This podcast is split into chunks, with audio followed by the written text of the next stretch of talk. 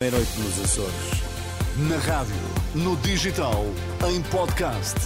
Música para sentir, informação para decidir.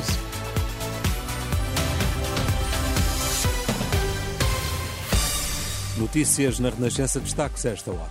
Marcelo Rebelo de Sousa trava a regulamentação da procriação medicamente assistida.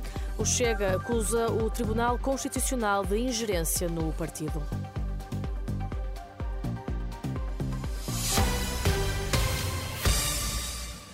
Para evitar frustrações futuras, o Presidente da República decidiu devolver ao Governo o diploma sobre a gestação de substituição. Numa nota no site da Presidência, Marcelo Rebelo de Sousa diz que a lei tem de clarificar a forma como se efetua a gestação de substituição. Segundo o Presidente, não há provas de que existam os meios logísticos e humanos necessários ao acompanhamento das chamadas barrigas de aluguer. Marcelo pede que o Conselho Nacional de Ética para as Ciências da Vida e o Conselho Nacional de Procriação Medicamente Assistida sejam ouvidos sobre a versão mais atualizada do diploma. O Chega acusa o Tribunal Constitucional de ingerência no partido e de ser alvo de influência política. Acusações da assessora parlamentar Cristina Rodrigues durante a convenção do partido que decorre em Viana do Castelo. Em causa está o chumbo do Tribunal aos estatutos do Chega. Cristina Rodrigues fala numa dualidade de critérios no que toca aos partidos políticos. O, o, Tribunal passou assim daquilo a que chamava um princípio de intervenção mínima para agora um princípio de ingerência, um princípio que é absolutamente inadmissível numa democracia. Mas isto piora. E piora porque a alteração da postura do Tribunal Constitucional parece não ser relativa aos partidos, mas a um partido em particular. As críticas da assessora parlamentar do Chega à atuação dos juízes do Tribunal Constitucional acerca dos estatutos do Chega, palavras de Cristina Rodrigues na sexta Convenção Nacional do Partido, onde André Ventura foi reeleito presidente com mais de 98% dos votos. A Convenção do Chega termina hoje em Viana do Castelo.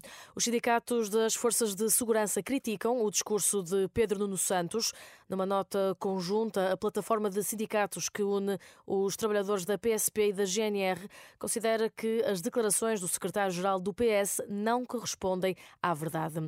Pedro Nuno Santos afirmou este sábado que o PS está até já garantiu aumentos salariais para este ano e que isso está em linha com a política dos últimos anos. Afirmações contestadas pelo presidente da Associação Sindical de Profissionais de Polícia, Paulo Santos, sublinha que não tem havido aumentos salariais aquilo que ele está a perspectivar é aquilo que o Sr. Ministro da Administração Interna tem dito, numa perspectiva de a quatro anos haver aumentos salariais. Mas o problema é que não tem existido aumentos salariais porque eles estão-se a referir àquilo que são as retificações salariais em toda a administração pública. Por isso, parece-nos mais do mesmo, apesar de Pedro Nuno Santos dizer que há aqui uma perspectiva, na sua opinião, de, de alguma mudança, aquilo que se percebe com este discurso é que exatamente é aqui traduzido uma continuidade naquilo que tem sido a prática do atual governo.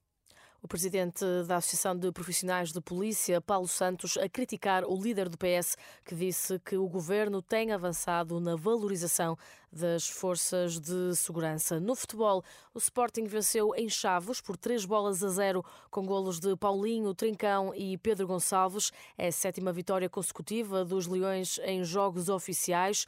Três pontos que o técnico do Sporting, Ruben Amorim, diz serem justos. Estivemos sempre mais perto do gol do, do, do, que o Chaves, com algumas bolas longas, mas enquanto conseguimos jogar, conseguimos levar a bola até, até à frente, falhámos alguns gols no início e, e isso pode desbloquear um bocadinho o jogo, principalmente nestes, nestes relevados, mas chegámos, chegámos à vantagem quanto a mim justamente e a partir daí sabíamos que o relevado ainda ia ficar pior.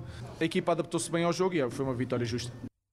O treinador do Desportivo de Chaves também considerou a vitória do Sporting justa.